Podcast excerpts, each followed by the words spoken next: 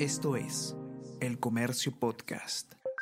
Me gusta que la gente pueda elegir, ¿no? Y, y para eso tienes que tener como varios lugares donde pararte. Eh, que ese es otro consejo también, ya que aprovechando este último momento, de, de, tener varios sitios donde pararse, ¿no? No apostarle todo a un solo caballo, porque si no, o sea, te quedas pegada al caballo, ¿no? A que, a que eso tiene que funcionar y si no funciona se desmorona todo, ¿no? Este, creo que está bueno tener como varios intereses, varias cosas, y eso da mucha tranquilidad también, ¿no? Económica y paz mental también, de, de no sentirte como prisionero de nada, ¿no?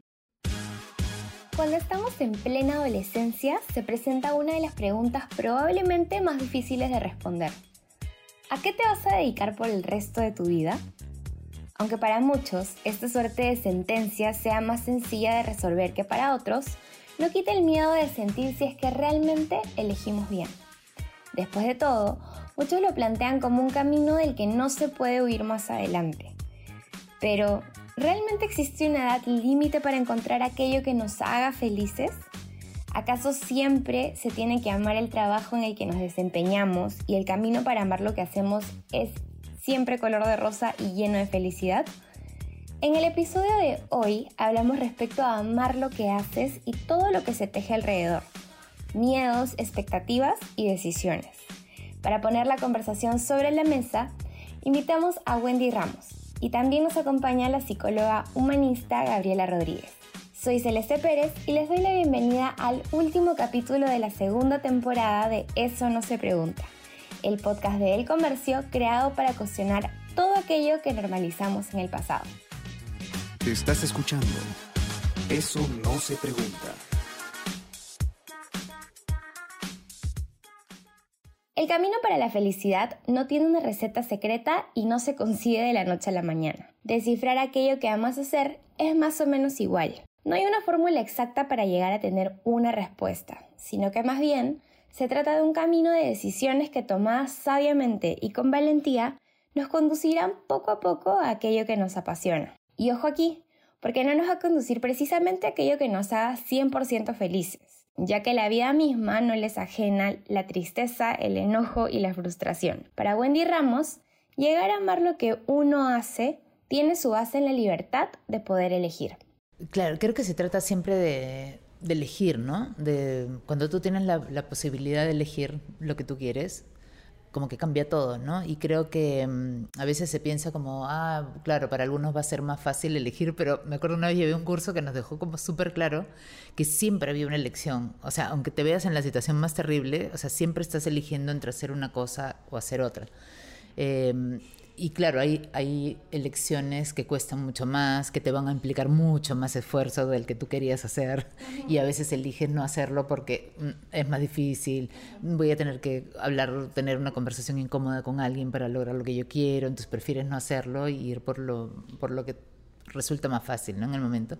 Entonces, creo que, mm, que la base para poder llegar a hacer lo que tú amas es que tengas la posibilidad de elegir en mi caso yo siento que me ha ayudado mucho el estudiar, ¿no? O sea, pues yo me gusta estudiar y mi papá me, me, enseñaba eso, ¿no? Que mientras más cosas estudies, más posibilidades de elegir tienes. Mientras menos sepas qué eliges si no sabes, ¿no? Si no conoces, si no sabes que hay otras posibilidades, porque hay mil. ¿Qué hago? ¡Siempre hacían tus planes! ¡Siempre! ¡No te atrevas! Teníamos un plan, hijo. Todo el esfuerzo, tu sueño. ¡Ese es tu sueño! ¡Es tu sueño! Ni conoces mi sueño. Sin embargo, la libertad de poder elegir es un camino que muchas veces no tomamos por el miedo tan normalizado de no decepcionar a los demás, de evitar momentos incómodos o por miedo. De hecho, el reciente lanzamiento de su libro, Mi fiesta es mía, la puso en una situación similar con momentos de estrés en los que tuvo que aceptar que hay cosas que humanamente escapan de sus manos. Fue más o menos de esas situaciones en las que uno da lo mejor de sí y el resto queda en las manos de los demás. Aunque da miedo soltar y confiar, lo cierto es que el miedo también puede acercarte a aquello que te hace feliz. Ese miedo que sientes también puede ser indicador de que aprecias mucho algo y temes perderlo o puede señalar que estás en el camino equivocado y que es momento de cambiar. Si lo pensamos bien, sentir miedo es esencial para acercarnos un poquito más a aquello que verdaderamente nos hace felices. Sí, este, claro, porque evitar el miedo te lleva a ir a sitios donde no querías ir, ¿no? Entonces, ¿qué cosa quiero? ¿Qué es lo que realmente me da miedo?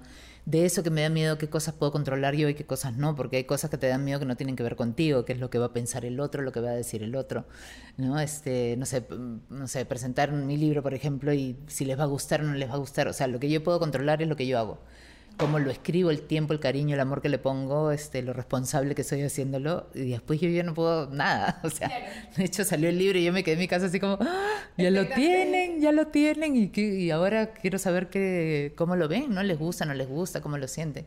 Pero yo no puedo controlar eso, o sea, lo que pasa después de lo que yo hago, ¿no?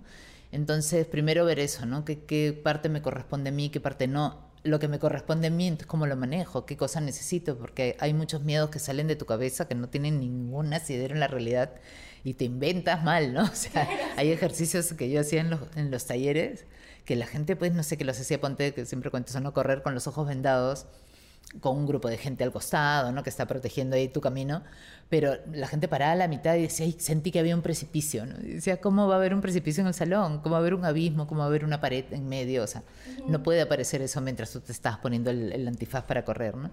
Y eso es lo que tu cabeza te dice, ¿no? Tu mente se inventa a veces problemas, se inventa posibilidades de catástrofe que no existen y hay que también saber mirar eso, ¿no? ¿Qué tanto eso es verdad o no? Para la psicóloga Gabriela Rodríguez, todas las emociones son válidas y necesarias en el camino hacia aquello que amamos. Esto, aunque por años hayan sido estigmatizados socialmente, poniendo la tristeza como sinónimo de debilidad y al enojo como una emoción demasiado violenta. Permitirnos sentir estas emociones también nos ayudará a ser más asertivos en cómo las manejamos e interpretamos las señales que ellas nos dan. Pero me quiero sentir triste y no está mal, ¿no? Yo siempre le digo a mis pacientes que hay como algunas emociones que no son bien aceptadas incluso en la sociedad, ¿no? La tristeza, el enojo y el rechazo. No son aceptadas porque la tristeza, nosotros pensamos en tristeza y pensamos, uy, depresión, ¿no? Y es como, uy, nadie quiere estar deprimido. O qué débil, ¿no? Pensamos en enojo y pensamos en violento. ¿No? Que ni siquiera es lo mismo que ser agresivo, porque a veces para alcanzar algunas metas necesitas ser un poco agresivo. Entonces ahí hay una diferencia importante, ¿no? Y el rechazo, ¿no? Que, que, que, no soy valorada, que no soy validada, que no soy valiosa, ¿no? Pero en realidad estas emociones son súper válidas y necesitamos sentirlas porque cada emoción cumple una función, ¿no? El, el enojo te dice que hay algo que no te gusta y que tienes que poner límites. ¿No? La tristeza te dice que hay algo que, te da un poco de temor, algo que sientes que te puede hacer daño, ¿no? Entonces ahí también te está diciendo, oye, alerta, porque esto te está como haciendo tambalear. El rechazo es, también es, cierto temor, ¿no? Entonces, finalmente, todas las emociones cumplen una función, ¿no? Y en este camino de, de amar lo que hacemos, vamos a encontrarnos con cosas que no nos gustan, ¿no? O sea, no es que simplemente seas psicólogo en general, ¿no? Se va acortando el camino y acortando el camino y vas probando qué cosas sí me gustan y qué cosas no te gustan, ¿no? Y cuando no te gustan no quiere decir que fallaste, quiere decir que encontraste un camino por donde no es. Dime una cosita. ¿Qué? ¿Tienes ganas de ir al cine? ¡Sí! Yo no, pues te pelaste como la papa. si quieres te cuento la película. Ya, ya, ya. Cuando hablamos de Wendy Ramos, probablemente lo primero que viene a nuestra mente es la palabra felicidad. De hecho, la felicidad es algo con lo que han tenido que lidiar hasta hoy muchos de los protagonistas de Pataclown. Y no como algo que sea siempre genial, pues muchos de sus seguidores los buscan aún como gurús de la felicidad, cuando en realidad son tan seres humanos como nosotros. Para Ramos, transitar por la tristeza es algo muy necesario para ser feliz. Era como, qué, qué raro, ¿no? Qué raro, pensé que siempre estaba feliz. ¿Por qué no estás riéndote? ¿Por qué no estás saltando? ¿no? este, para mí fue como difícil eso también, ¿sabes por qué? Que no sé si viene con tu pregunta, pero te cuento. Este, que hubo un momento donde yo dudaba mucho de mí porque fue tan fuerte eso. Y como solo me hablaban de eso, yo decía, de repente, eso es lo mejor que he podido hacer en mi vida y ya no puedo hacer nada más Creo que hablo bastante de eso, ¿no? Entonces me han preguntado muchas veces, ¿y cómo haces para estar siempre feliz? Y yo, no. No, además no recomiendo, ¿no? O sea, yo de chica pasaron varias cosas que como que la enseñanza era no, no puedes estar triste, ¿no? Entonces, si hay algo triste, pones música, bailas. Y hay gente que dice eso, ¿no? Hay que sonreír a pesar de todo, no importa, levántate y sonríe. No, ¡No! porque yo lo he hecho y no funciona. O sea, no funciona, porque ¿a dó- a dónde estás tirando tu tristeza? O sea, empieza a acumular. Tienes que pasar por ahí. O sea, tienes que, yo, te provoca llorar, anda, llora. Yo valoro llorar también un montón. me o sea, me gusta cuando lloro por lo que sea, porque una película, digo, ¡ay, qué rico! Porque siento como cuando llueve, que se calma la cosa. Igual, ¿no? Como que el cuerpo dice, ¡ay, ya! Un alivio, ¿no? De botar eso porque está ahí. O sea, yo ando siempre contenta. O sea, últimamente, por ejemplo, que con todo el libre, con todo esto, hay mucha alegría, alegría, alegría. Y digo, pero también pasan cosas feas que yo estoy viendo que están pasando. También hay cosas que me duelen, que veo en, no sé, en un noticiero, mm, perritos maltratados que últimamente me voltea el alma. O sea, cosas que veo que digo, cosas que pasan en el país. Y, y- y claro, pero como estoy acá con, con todo esto bonito que me está pasando, este, pero ¿dónde va eso? O sea, he sentido algo. O sea, no es que pasé y dije, "Eh, no, no, o sea, lo me acaba de golpear esto, me ha golpeado esto, ¿a dónde se está yendo? ¿No? ¿Dónde lo estoy poniendo? Entonces, cuando lloro, cuando me paro a, a procesar esas cosas, siento que estoy haciéndome bien al cuerpo, ¿no? Que es, que es sano pasar por ahí, ¿no? Y como mencionábamos al principio, el miedo a decir que no también es algo con lo que debemos de pararnos de frente y aprender a lidiar. Por años hemos normalizado ponernos después de los demás, y eso trae como consecuencia alejarnos también de nuestros propios sueños, de lo que nos puede hacer feliz y descubrir qué amamos hacer. Ok. Primero porque los seres humanos somos seres sociales que buscamos estar dentro de un grupo. Y al estar dentro de un grupo buscamos pertenecer a este grupo. Entonces, cuando nosotros queremos pertenecer a este grupo, queremos caer bien, ¿no? Entonces, poner límites de lo que no me gusta o de lo que no quiero implica que he aprendido, cosa que se puede aprender también, que si digo que no, las personas me van a rechazar o se van a molestar conmigo. Y esto pasa y es algo es un es un como un aprendizaje bien inconsciente de cuando somos chicos, ¿no? Por, por ejemplo, sa- saluda a tu tío. No, no quiero. Ah, me molesto, ¿no? Entonces es como, ok, si digo que no, se van a molestar. Empezando por mi mamá, ¿no? Entonces con la familia es muy complicado poner límites. Con los amigos también, con todo el mundo. Pero creo que, eh, ¿por qué es tan importante? Porque los límites son una forma de amor hacia nosotros y hacia las demás personas. Les estoy diciendo que no quiero que pase. Les estoy diciendo, por ende, si le digo que no quiero, les estoy diciendo que sí quiero que pase, ¿no? Entonces, si le digo que quiero que pase, la convivencia entre las dos personas o más va a ser mucho más sencilla. Entonces, y sobre todo porque tengo que aprender a respetar mis propios límites, ¿no? Si yo no puedo respetar los míos, ¿cómo voy a respetar el de las demás personas? ¿no? Entonces, sí, los límites son bien importantes, decir que no es muy complicado, eh, pero para decir que no quieres, primero tienes que poder identificarlo, ¿no? Aunque para Wendy siempre estuvo claro que su camino en la vida era comunicar, precisa que no existe edad ni momento exacto para seguir aquello que te apasiona. Si bien ella tuvo el privilegio de elegir la carrera que le apasionaba y tener el soporte de su papá, considera que siempre aparecerán más cosas en el camino de la vida que nos pueden llevar a un rumbo más feliz. Basta con tener la valentía para tomar estos caminos y amistarse también con decir algunos no en él. Claro, yo estoy ahorita disponible, o sea, lista para cambiar el camino si es que encuentro alguna cosa. O sea, yo estoy todo el tiempo buscando, probando cosas, todo lo que me da curiosidad. Digo, a ver, y me meto, y me meto, y yo, o sea, si mañana encuentro una cosa que digo, wow, me encanta esto, soy buena haciéndolo, hay alguien que lo necesita, y todo eso se hace una conjunción, pum, chao, vámonos con eso. Este, y creo que no hay que tener miedo, ¿no? A, a, cambiar el camino, o sea, pero escoge algo, o sea, empieza por escoger algo, ¿no? Yo tuve la suerte que mi papá me llevó a hacer un, esos test vocacionales y me salió comunicaciones. Yo ni, sabía, ni tenía ni idea qué cosa era comunicaciones y salió eso. Además, pues estamos hablando del año 83 que salí del colegio, o sea, nadie sabía qué cosa era comunicaciones. Okay. No, la gente que trabajaba en los medios era la gente que había crecido ahí y aprendido en, haciendo, ¿no? Este, entonces, y esa yo siento que es mi carrera, o sea, que ese es perfecto para mí, ¿no? Porque todas las cosas que hago tienen que ver con comunicaciones, o sea, si no esté trabajando en un medio, claro. o sea, todo, es el libro estoy comunicando, Ajá. lo que hago en redes estoy comunicando claro. todo el tiempo. Entonces... Pero es una suerte que corran todos eso de poder tenerlo. Es que tienes que fijarte también que no lo hice yo. Te- como te digo, fue caso, o sea, me hicieron el test, salió eso y mi papá le hizo caso y fuimos, ¿no? Pero creo que hay cosas que uno aprende en la vida y hay habilidades que, con las que uno nace. No hay un libro bien chévere que se llama El Elemento, que es eso, ¿no? O sea, cómo encontrar tu elemento para lo que tú er- para lo que naciste. O sea, hay algo para lo que todos somos buenos y si tú desarrollas ese talento natural que tienes, es como, ¿para qué, qué haces perdiendo el tiempo estudiando cosas que, ¿para qué? Y como queda claro que no existen reglas ni edad exactas para encontrar aquello que verdaderamente te apasiona, la psicóloga Gabriela Rodríguez brinda unas recomendaciones para quienes tal vez han perdido el rumbo y aún no encuentran o no dan el primer paso en la búsqueda de amar lo que se hace. Justo mi- mientras, mientras me lo preguntabas, pensaba en dos cosas, ¿no? La primera es que conectes con tu niño interior y es como, ¿qué te gustaba hacer cuando eras un niño? ¿No? Probablemente cuando nosotros tenemos 27, 28, n- como hay muchos recuerdos bloqueados de nuestra infancia, pero cuando tenemos 50, 60, los recuerdas. No sé por qué, pero se activan esos recuerdos y puedes como ir y preguntar, ¿qué hacía cuando era niño? ¿Qué me gustaba? No qué me decía mi papá que me gustaba, ¿no? Como tú eras bueno en esto. No, no, no. ¿Qué me gustaba a mí? Y un poco como pensar en eso y por qué no lo hice. Y si lo hice, ¿cuál era mi meta antes? ¿no? Porque parece que me he desviado en todo este camino llamado vida, ¿no?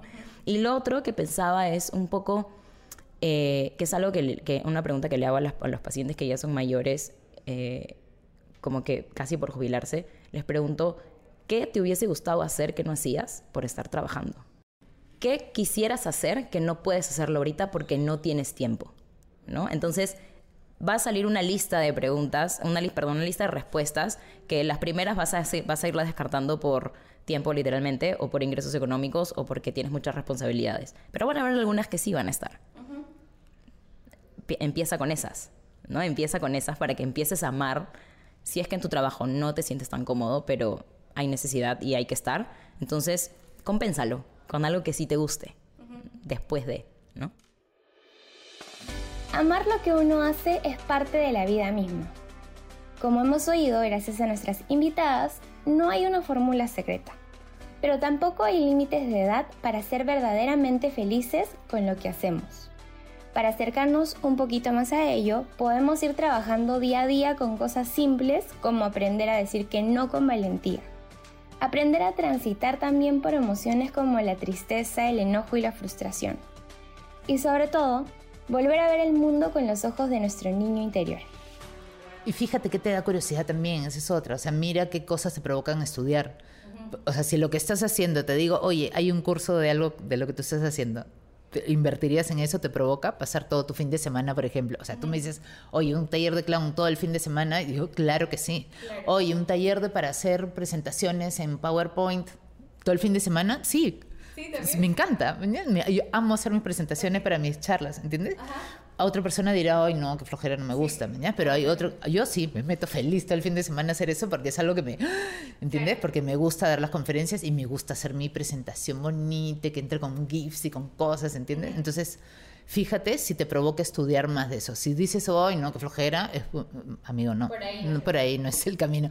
Entonces, así, eso, para mí es una gran señal, ¿no? O sea, si ya no quieres estudiar nada que tenga que ver con lo tuyo, te- no, o sea, ya fue ya fue, ¿no? Y poner todas las herramientas, porque a veces uno le hace asco a ciertas cosas, ¿no? Porque esto no, es, esto no sirve, esto para qué. Pero hay eso, buscando tu elemento, hay cosas que para ti son más fáciles que para los demás. La primera vez que hice algo y que la gente medio me conocía era el Chapulín Colorado y tenía yo ya 41 años. Nunca es tarde para empezar, ¿verdad? Y el chavo tenía 42. Esto quiero decirlo a, aquellos que, que dicen ya no tengo oportunidad. No, siempre hay oportunidad. Esto ha sido todo por el episodio de hoy. Agradecemos a nuestras invitadas, Wendy Ramos y Gabriela Rodríguez. Y en este último episodio también queremos darles las gracias a ustedes por escucharnos semana a semana y al equipo de podcast del comercio conformado por Josema Romero y Soine Díaz, ya que sin ellos no hubiera sido posible volver realidad cada episodio. Nos despedimos esperando reencontrarnos en el 2023 con más temas para cuestionar y aprender. Hasta el próximo año.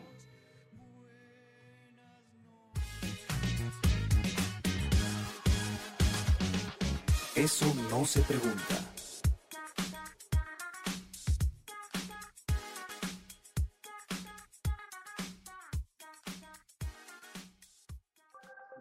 Fue El Comercio